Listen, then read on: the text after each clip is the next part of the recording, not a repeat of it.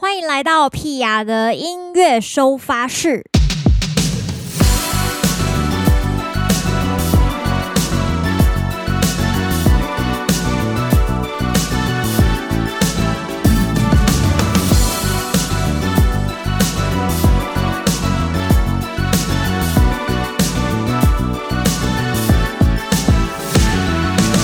屁雅的音乐收发誓，今天来到伙伴几分熟。今天的主题呢，是我觉得非常有兴趣的一个主题，其实是跟保健有一点关系。讲到这里，好像会觉得 屁雅是不是因为年纪大了，开始有一些健康上面的问题？不不不，各位大家都会，不是只有我。所以今天的主题叫做失眠身心互助会。其实自从就是开始睡不是很好之后，常常会在网路上面求助一些朋友，然后大家就会互相分享一下，哎，可能就是失眠的经验啊，然后要怎么解决呀、啊，放松舒压的方式，甚至是看什么医生，听说都有一个非常厉害的清单。所以我今天邀请到两位好朋友来跟我们一起分享这个失眠该怎么办呢？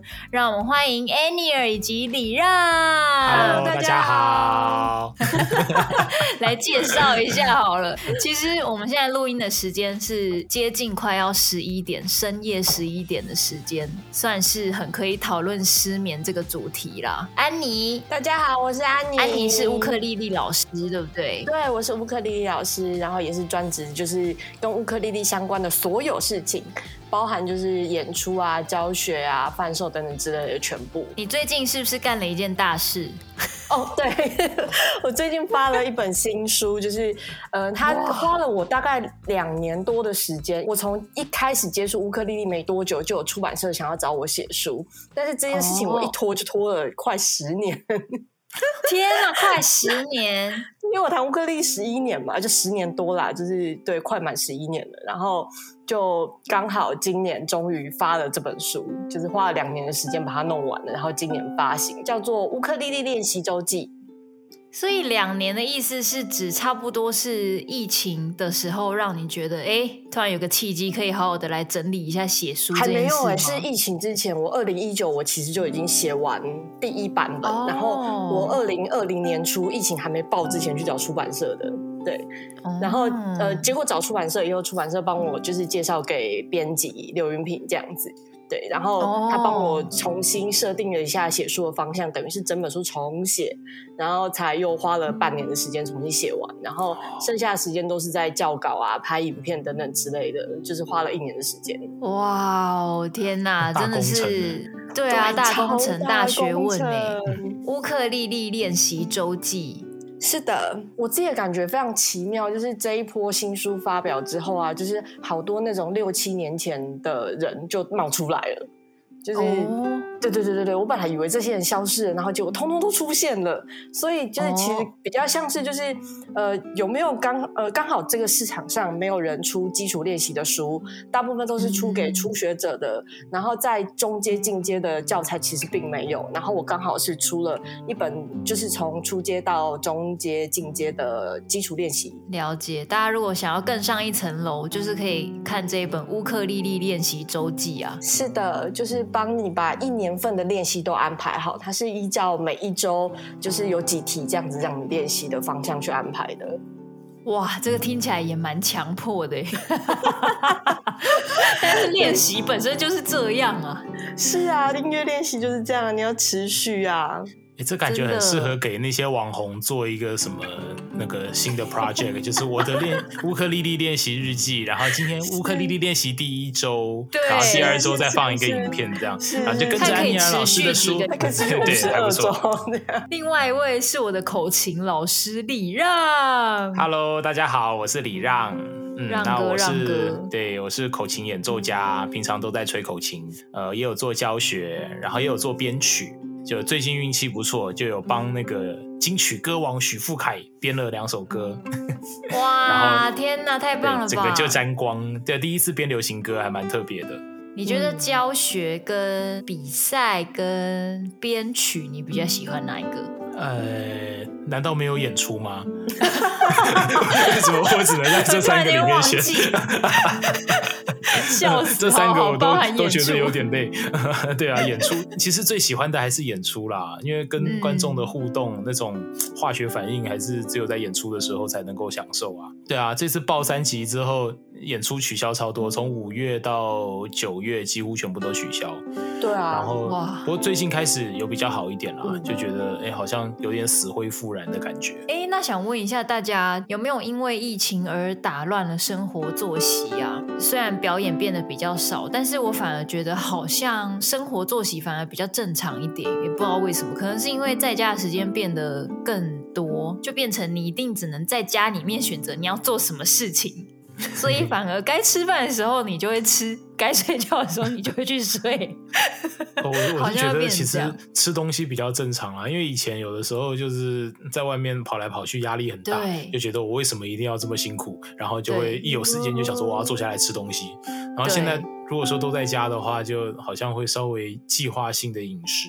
我好像没有差哎、我疫情这件事情对我的生活作息来讲没有差，都一样是一片混乱这样。真的吗？都是一片混乱吗？对，就是因为就是睡眠，我们不是教育就要讲睡眠这件事嘛，就是不管有没有疫情，嗯、就是我跟我的睡眠状况跟疫情好像是没有关联性的，等于呃没有疫情，睡眠也是时好时坏吗？对，没错，没错。哦，然后有疫情也是时好时坏。对对，其实今天就是要聊这件事情啊，因为我觉得对很多人来说，疫情都是有一点打乱这几年的计划。我觉得很多人也觉得说，哎，好像生活。活突然慢了下来，那原本那个很焦虑的部分，有些人也许会因此更加焦虑，但有些人可能因此停下脚步整理自己的心情。不知道两位是哪一种？呃，我觉得我蛮停下脚步整理心情的。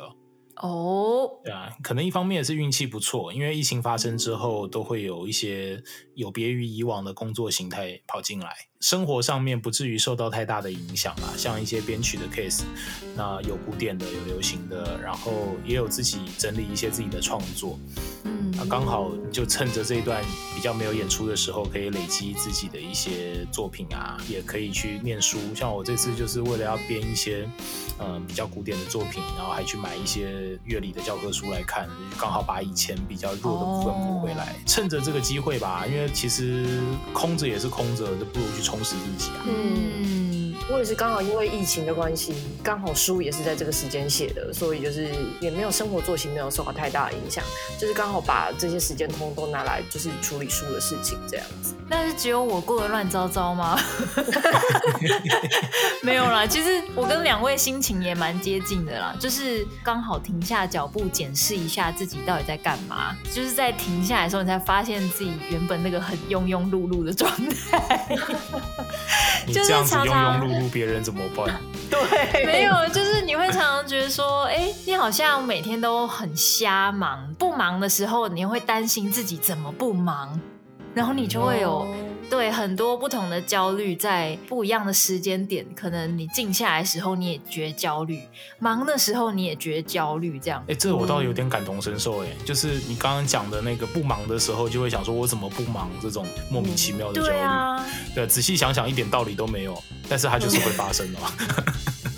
那我们来聊聊睡觉好了啦，准备要切题了，对，因为其实我们这个播出时间是晚上九点多，所以大家听完这一集，差不多也要准备睡觉，隔天整理心情，隔天也要上班这样。那我其实最近遇到的问题就是，不知道是年纪大，这样讲好奇怪哦，不对，应该是说人长大了，开始有一些身体上面的变化，因为我以前是那种。就算晚上喝茶也会直接睡死，然后可以睡到隔天下午的那种人，嗯、对。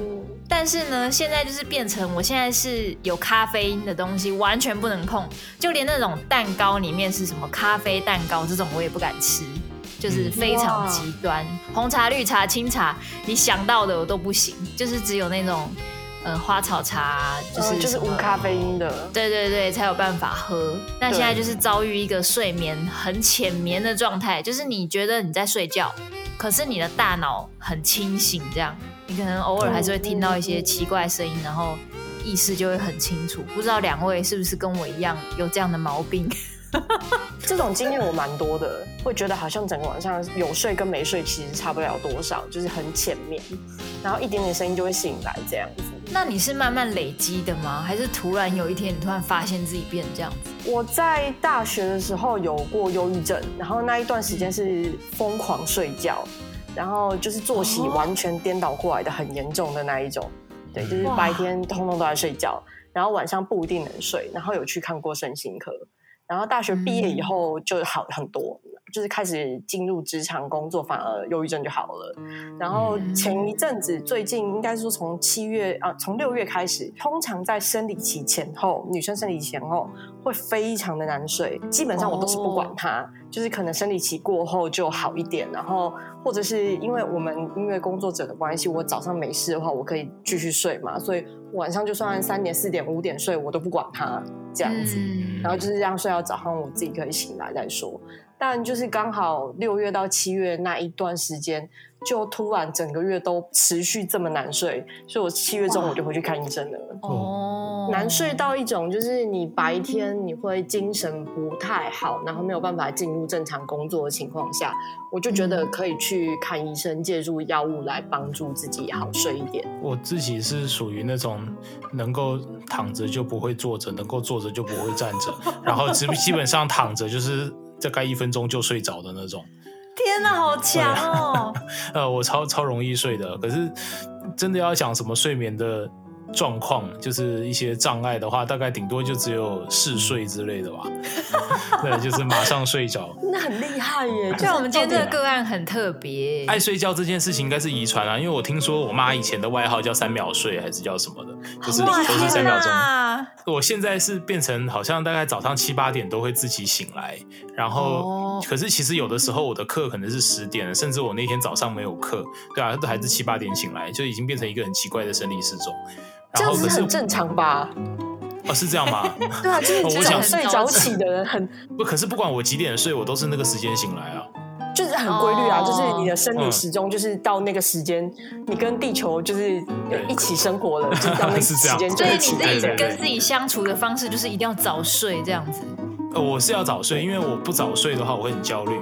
以前小时候，我爸就常常吓唬我，就说：“哎，你这个熬夜哦，不睡觉，以后你这个肝啊，癌症啊，爆掉啊，好可怕！然后那个老了之后，你就躺在病床上的话，他就小时候会跟我们讲这个，然后我就想说，不行不行，我一定要睡觉。所以我记得到高中的时候，那个时候开始要念书嘛，就是要考试啊，什么压力，升学压力大啊，我都会有时候晚上如果事情做不完，然后要熬夜超过十二点。一点才睡觉，我会很生气。哦，对，我就会气说我的身体完蛋了，然后就就很焦虑。这样，大学的时候，呃，我是到很晚才发现我是有躁郁的体质，就是有躁郁症。那可是其实大学的时候，我有很蛮严重的。就是预期的那种现象，只是当时没有什么病逝感，我就只是觉得，哎、欸，整天很想睡觉。我高中的时候是无论如何都有一个原则，就是我上课绝对不睡觉的，拿着课本画画都好，基基本上我就是不睡觉。可是到大学开始，我是每一堂课都一定睡觉，就是不可能醒着。我又很怕老师点名的时候啊什么的，就发现什么，又不想要让老师觉得我趴着睡觉很嚣张，就我心里面还是有一点点的尊师重道的成分在啊。我觉得这样对老师不尊重。我记得我大一的时候，我就会爬到教室的鞋柜里面偷偷睡。然后我想说，我在至少在教室里面，我听到老师在点名，我可以爬出来说“哟”，然后再爬回去。天啊，真的很猛哎，就很奇怪。对，可是那个时候不晓得为什么哎，就就很忧郁，不知道在干嘛。可是有的时候又突然间很亢奋。我记得有一次好像跟同学在排戏吧，那时候我们社工系嘛，要演那个社工之夜。然后排戏的时候，我们就在一个地下室的一个视听教室里面。然后我就不知道为什么，我就觉得哇，全身好亢奋哦！我就在那个视听教室里面跑过来、跑过去、跑过来、跑过去，没有任何道理哦。大家在排戏，我就一直在折返跑。我就抓着一个男生说：“我觉得我不跑就会受不了，我不知道怎么办。”然后那个男生就语重心长的跟我说：“你要多注意啊。”然后我也不知道要注意什么，我就继续跑。那那个亢奋感是带有一点开心的吗？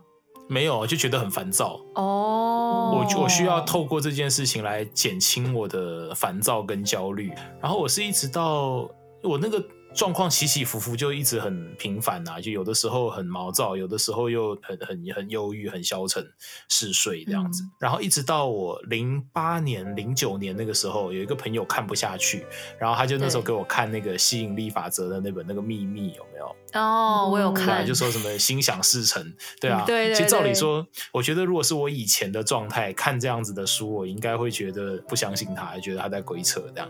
可是因为刚好是很好的朋友推荐，然后那时候觉得他大概是我的浮木，因为好朋友嘛，我就很相信他，然后我就管他的书上写什么我就信，结果信了好像状况就不错，然后就刚好认识现在的太太，那当时是。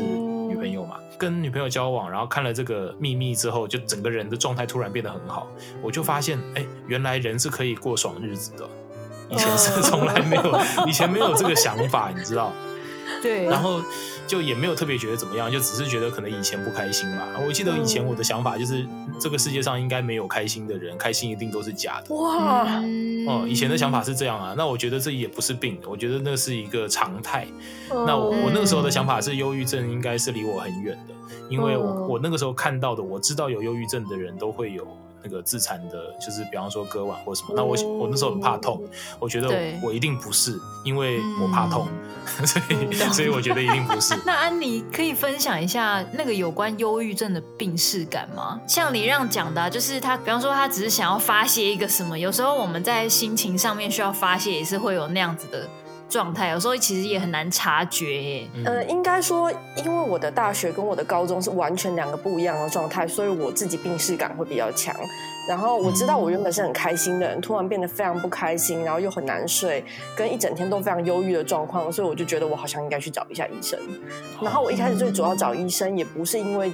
觉得自己一定是忧郁症什么的，因为我就没有办法正常上课嘛，没有办法正常上课的情况下，一直旷课，然后就会就没有办法毕业啊，所以我就当然得去找医生，先去处理我的睡眠问题。去看医生的时候，然后医生就是当时有诊断是忧郁症。那我当然也会有想，嗯，应该说我很感谢我的爸妈，我很感谢我的家庭给我一个很温暖的家庭，所以我不会去自残。但我会有那种想死的念头，嗯、但我会知道，因为呃，我有很爱我的家人，我不能让他们伤心，嗯、所以我不会真的去做这件事。嗯、但已经知道自己是忧郁症的状况，只是就是那个时候去看医生的时候，有吃百忧解，但是。一开始吃药的时候，自己觉得不是很舒服，所以后来我只有吃就是睡眠相关的药物而已。然后真的旷课就管他去死吧，嗯、就延毕啊，就是就是拖了很久才毕业。嗯、但我觉得没有关系。所以那个副作用是什么？也是会头晕之类的吗？我那个时候副作用是会很想咬东西，哇，这是什么副作用啊？天哪！我那个印象很深刻，就吃那个药会一直很想咬我吃东西吗？不是，是咬我自己的手，就是咬东西，想要去，我也不知道，就是会很想要咬东西。那如果是嚼口香糖有帮助吗？哎、欸，我没有想过这件事哎，因为我不爱。还是一定要咬，就是自己的身体这种。咬自己的身体或者咬任何东西好像都可以，可是不是咀嚼，不太一样，是咬。哦、嗯，也是跟医生讨论呐，反正就是就是先吃睡眠相关的药物而已。我会意识到自己有状况这件事情是还蛮后来的事了。跟太太在一起之后，就是都很爽嘛，就觉得哎，嗯、这个人生一帆风顺啊。对 对啊，可是后来因为某些事件触发，我又突然间又又回到之前的状态的时候，嗯、我就突然有对照组了。因为自己从小到大都没有什么真的很开心过，可是一直到有开心之后，那个一比较就发现这个不是很正常，然后会发现会有一些生理上的变化，然后这些生理上的变化跟过去有一些连接，我才想到说，哎，这个是不是有问题？所以才去看医生。嗯对啊，然后看了之后才发现是遭遇，就真的需要对照组啊。对，就是如果没有这样对照，然后也没有人告诉我这些事情的话，我就只是觉得，哎，应该大家都不开心啊，嗯，就是这这不是理所当然的事嘛。在当时的想法是这样。躁郁跟忧郁可以跟我们分享，就是比较典型的症状吗？比方说，呃，忧郁可能是呃心情情绪很低落啊，那像躁郁是是一直擦擦丢吗？还是怎么样？我觉得其实躁郁的部分就是它是有一个周期啦。当你很躁的时候，你的状态就是躁，然后那个躁你可能就会一直很想要动来动去啊，然后你的想法会跑得比较快，然后会比较亢奋，有的时候会疯疯的，会想要做一些冲动的事情。你有因此而做过什什么冲动的事吗？其实倒也还好，就大概就是搭捷运在捷运站里跳舞之类的吧。哇，那也是蛮浪漫的，就是很奇怪，画面浪漫了起来。我觉得忧郁的典型可能会大家会比较接近吧，很多的消沉啊，然后我自己有一个比较特别的感觉是脸会麻麻的，就是会觉得好像颜面神经没有什么用的感觉。哦、哇，好神奇哦，脸会麻麻的。嗯、安妮呢？安妮当时只有睡觉有问题而已吗？还是有其他的状况？整天很不开心，没有办法开心起来，情绪低落，就是会莫名其妙的，对对对对，情绪低落。但我知道，我十八岁以前都不是这样子的人，我从来没有这么消沉过，嗯、所以才会有病逝感。但是像这样子的状况，你们觉得是是生理影响心理多，还是心理影响生理多？比方说，像我们刚才讲的时间长度，好，我也有可能这个工作的压力，可能因为工作压力有时候也不可能是什么。两个礼拜就会解除嘛，有时候可能你必须对你写个书，你要写个两年，对啊，就类似这种，对啊，那那怎么对这个影响到底是怎么产生的？对我自己来说，因为我是念社工的，所以我们以前就是会念这些相关的一些一些知识啊。我自己的感觉是，这个忧郁的状况可能会来自于认知失调，哦，就是或者是 double bind，就是双重束缚。就是你有某些情境是你没有办法处理的，它它其实会陷入一种两难的情况，就是你怎么做都不对，那你就会你会找不到一个依据来看自己，或者是来决定自己的路要怎么做。这个时候会陷入一种还蛮强烈的自我否定，或者是这种负面的状态。那可是有的时候我们并没有办法很清楚的意识到。这个事情是从哪里来的？因为每个人的一生经历过的事情都很复杂，从童年到求学阶段，然后到后来出社会，都有可能有一些不见得有意识到的事情正在束缚着自己。那我自己的经验就是把这些问题找出来，让自己成为一个很一致的人，这个状况就会比较和缓。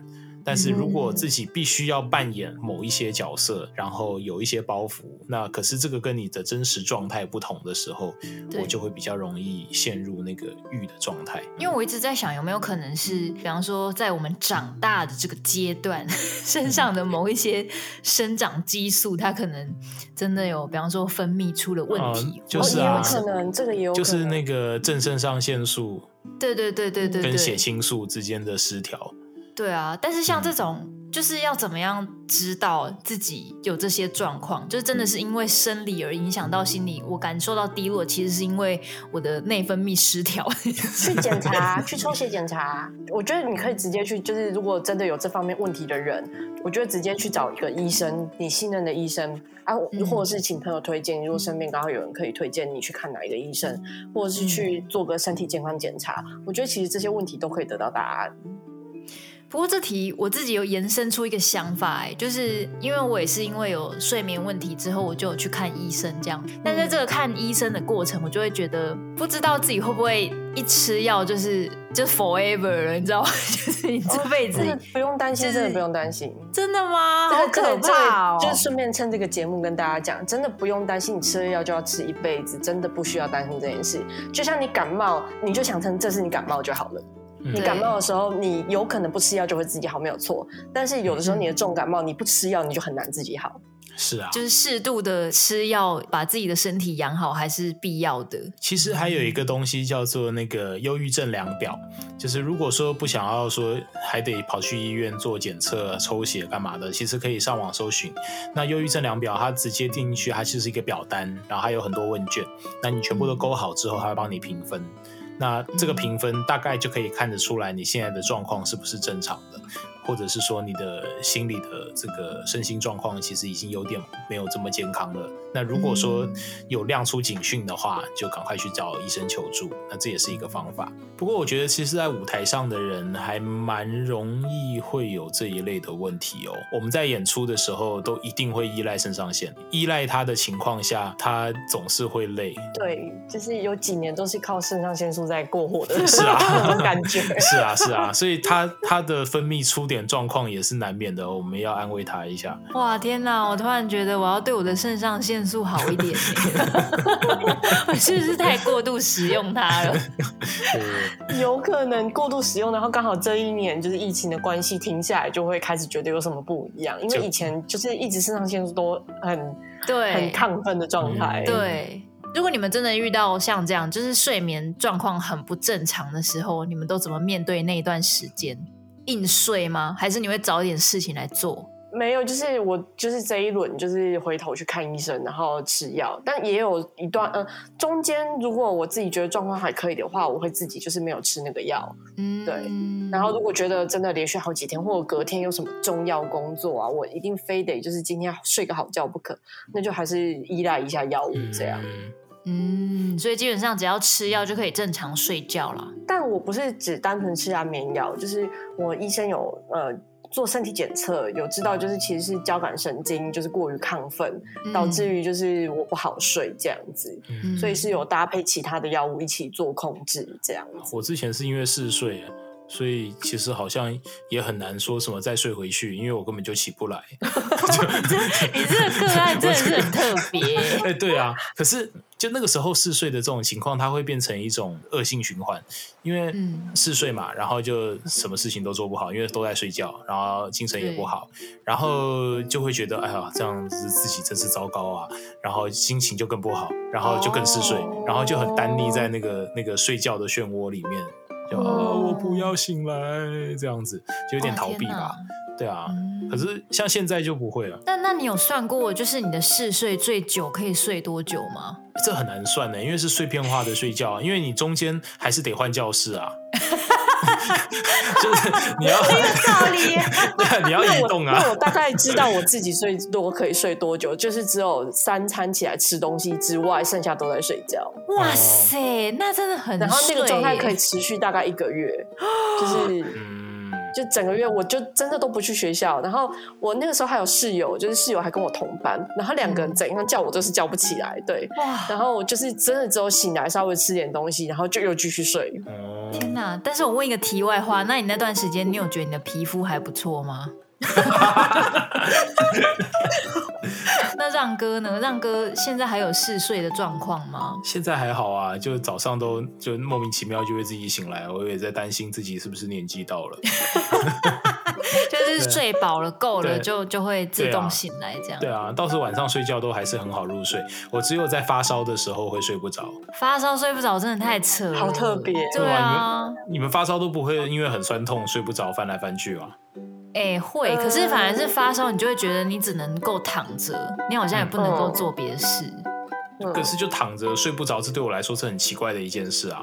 确实是、欸，对啊，因为因为你是三秒就可以睡的。正常来讲，我就是三秒钟入睡啊。那结果发烧就又很不舒服，然后躺来躺去、翻来翻去又睡不着，我就会觉得啊，这实在是很讨厌。这样你是不是一感冒就会好？就是要花很久的时间才会好啊？哎，对哦，我是哦。然后很少感冒，哦、可是一感冒就很严重。真的，因为你等于你修复的那个状况，你根本没办法休息嘛。嗯，不喜欢，辛苦了，辛苦了。对啊，真的。现在的很多人都会有失眠状况，或者是像刚才讲的，也许有人。是嗜睡了，就是对啊，心态上要怎么样面对这个自己的呃各种身心问题？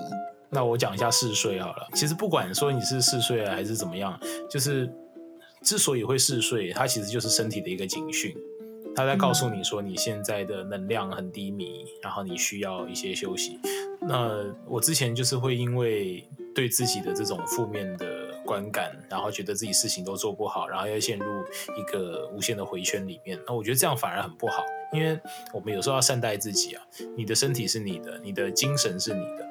很多时候，你如果把自己逼得太紧，那你就是没有善待自己嘛。你对自己很刻薄啊，嗯、对啊。那但是你要正视的是他的需求。对，我那我觉得，如果说能够正视这件事情，那就可以跟自己的这个状态。共处，那你知道说这个时间点你不是在摆烂，嗯、你的这个睡觉其实是很有建设性的，你正在安抚他，嗯、你在安慰他，你在跟他一起成长。那我觉得有这样子的一个想法，就比较不会陷入那一种死胡同里面。嗯，哇，我听你这样讲，我都想睡觉了。哎呀，这真的非常棒。对啊，那我就讲失眠的部分吧。好好 好，就是太棒了。假设你是失眠，就是这件事情，我觉得可以不用把它想的，就是好像是很恐怖的事情一样。嗯、就是偶尔依赖药物真的是没有关系，也不用担心你吃了药就会吃一辈子，绝对不会。就是你真的是现在状况差，所以就像你感冒一样，你需要去看个医生，然后调整好最近的作息，可能只是依赖这药物，可能一两个礼拜，然后把你的作息调回正常的状态之后，你就可以不用再依赖它了。这样。大家如果想要参加这个乌克丽丽练习周记的讲座，哎，就赶快去买一本，然后你到时候拿着书就可以进场，好不好？对对对，或者直接到现场买书进场这样子。OK，就是没带书是不会被挡在门外的，你就在门口买就可以了。对对对对对，没错。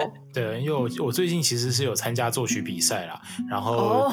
Oh. 对，就有点尴尬，因为作曲比赛名次还没公布。呃，我们节目播出的时候，你已经可以分享的话，我们就直接帮你附在这个贴文下面，让大家可以直接听，好，啊、好不好？好诶，好诶，谢谢。很赞，很赞。今天感谢两位。最后呢，我们提供了一个伙伴几分手的快问快答，有 十题给两位玩一下啊，非常轻松。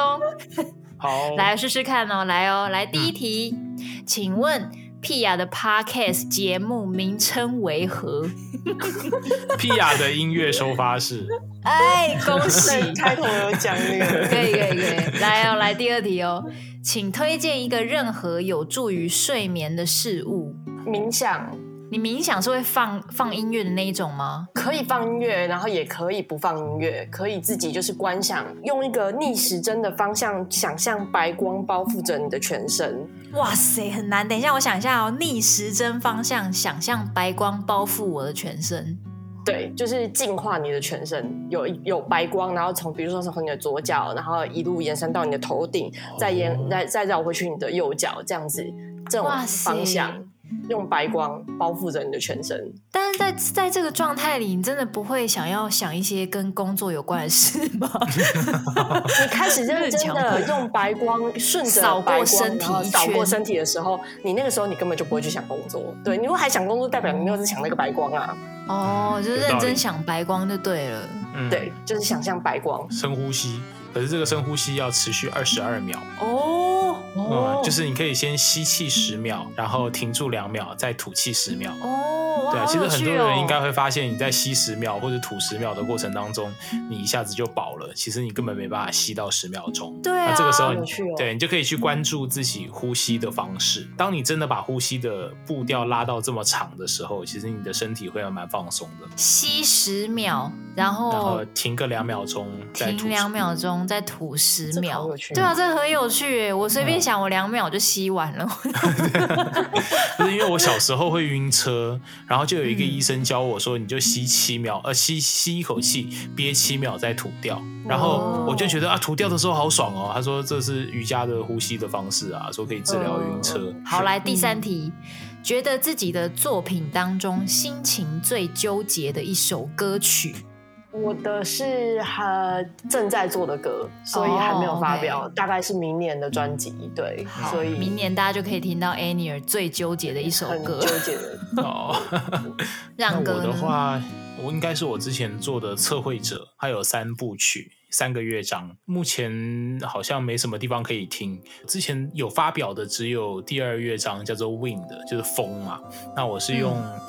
嗯呃，风的意象来传达说，每次换季的时候，空气中味道不是会变？那那个变化会让我们有一些回忆会被勾出来。那那个回忆对我来说是乡愁。Oh. 我小时候天龙人啊，住在台北市国父纪念馆那边，然后后来那个房子政府收回去，现在已经夷为平地了，有没有？然后每次我想说我要衣锦返乡，然后觉得好像不太可能，因为那边的房子很贵，oh. 对啊，就每次经过的时候我就觉得纠结。对啊，所以我就把这种思乡的感觉做成这首曲子。嗯、那 Spotify 上可以听得到，欢迎大家去点阅。嗯，我看到了《流动的情歌》里面的风，对不对？是。好，来第四题哦。哇，可是这个让哥不知道怎么回答哎。说出一个失眠时适合做的事情。哦，你发烧的时候也是会失眠呐、啊哦？对啊，也是会失眠啊。我是拉筋哎。拉筋哦，怎么那么酷？因为因为发烧就全身酸痛，我就会一直想要拉扯那些酸痛的地方啊。我就会在床上扭来扭去。哦、那 Annie 呢？我没有任何对于失眠可以做什么时候就是比较好的建议，因为我都在看日剧。那你跟我一样，对，我也是追剧。我只要失眠我就追剧，很疗愈，就直接追剧追起来啦。嗯、可是那跟那对于帮助睡觉一点帮助都没有，那只会更难睡而已。没关系啦，至少那个那个阶段是快乐的嘛，就是看日剧，对、哦，好开心哦。追剧追起来，好，来第五题，平常必喝的饮料，咖啡。那我也是咖啡。哦、哇，两位都是爱喝咖啡的，是不是？嗯，我是有点把它当药喝了，因为就平常都会头痛，不喝咖啡的话就会头痛。哦，我是没有这个问题，嗯、但就单纯爱喝咖啡而已。好，来哦，第六题，说出一首最近听到的好听的歌。孟德尔颂一小调那个。小提琴协奏曲，很帅哎！天哪，最近听到好听的歌好像是这个。我最近这一阵子很喜欢的一首歌，我直接把它刺在我自己的身上，叫做《Coquette》。哦，好有趣哦！一首吉普赛爵士的歌曲。然后，这这首歌曲的这个英文名呃名字，它原本其实翻译成中文有点像是那种就是风骚的女人。但同时，coquette 也是一种蜂鸟的品种名称，所以我直接把这只蜂鸟刺在我自己的手上了。哇，天哪，好有趣哦！那这这首歌对你来说是很有意义的，就是很可爱的歌。OK，好，来哦，下一题哦，推荐一个夜猫子必吃的宵夜，喝豆浆吧。好危险的问题，我好像宵夜喜欢吃关东煮。好棒哦！我好喜欢关东煮哦。我之前其实是吃宵夜的，但是自从我去年九月开始减肥，到现在减了十公斤下来以后，我宵夜就变得量变得非常少，变得可能是吃坚果和喝豆浆而已。哦，所以还是偶尔可以吃，会啊，会想吃，但是会想吃的时候，就是呃，真的饮食习惯跟以前差很多，对。嗯其实我真的减减肥减十公斤下来不是一件容易的事啊！哎，好厉害哦，减十公斤！我一直指就是为什么之前自己可以胖十公斤这件事，减得下来要超有毅力的。对啊，那很厉害耶！嗯，好好来下一题哦。除了自己最熟悉的乐器之外，乌克丽丽跟口琴嘛，可以的话还想挑战哪一样乐器？呃，我应该是钢琴吧。哦，钢琴其实是我最喜欢的乐器。哇，好有趣哦！居然是钢琴。嗯、要讲挑战的话，完全没有除乌克丽丽之外，我再也没有想挑战的乐器了，因为我之前已经玩过太多乐器了。哦，OK，你已经找到真爱了啦。对对对对对对，以前因为音乐系的关系，我是副修钢琴，主修琵琶，然后弹过古琴，哦、打过中国打击，然后弹过西塔琴，就是各种乐器，其实大部分都玩过蛮多的。天哪，你很夸张哎！你说你有什么不会的吗？对啊，吓死人了！管乐不会，管乐不会，你就只有管乐不行，所有的管乐我都不行。对，那你可以请让哥教你怎么吹口琴啊！挑战一下管乐之外的应该都超冷门。